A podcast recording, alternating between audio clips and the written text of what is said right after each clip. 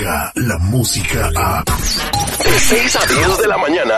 Escuchas al aire con el terrible. Esto es. We Love Chisme. Al aire con el terrible.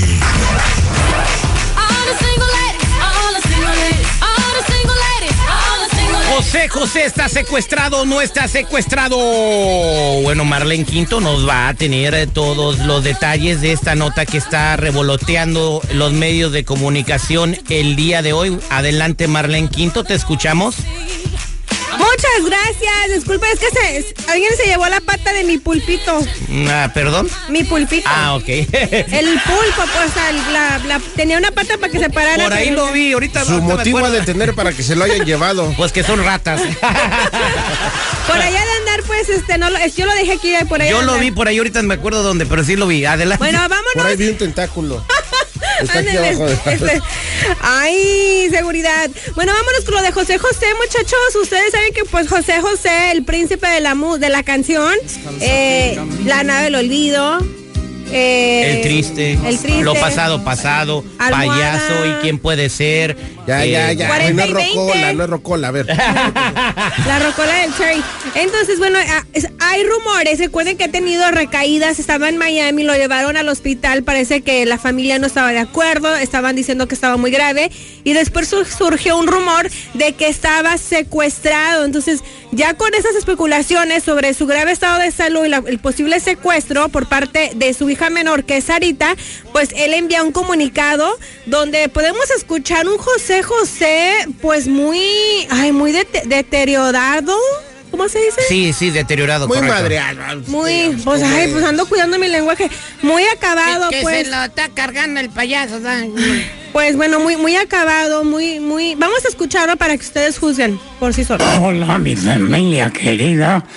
Les habla José José para saludarles, para abrazarlos, para reportarme con ustedes de que estoy muy bien. ¿Cómo le escuchan? Pues muy mal. Muy Ahora, mal. Ahora yo no sé para qué lo fuerzan a hacer eso. O sea, se ve que no puede ni hablar el señor.